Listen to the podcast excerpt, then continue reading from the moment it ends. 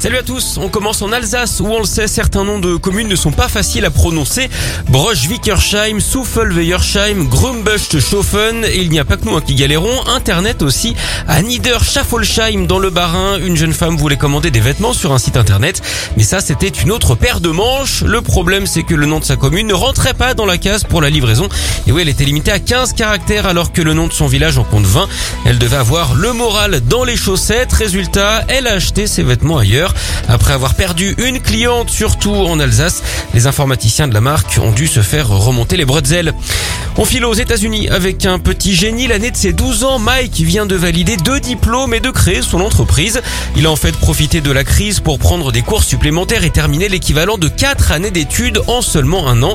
Du coup, il va être diplômé du lycée et de la fac. Ses parents n'ont pas dû le gronder souvent pour ses notes.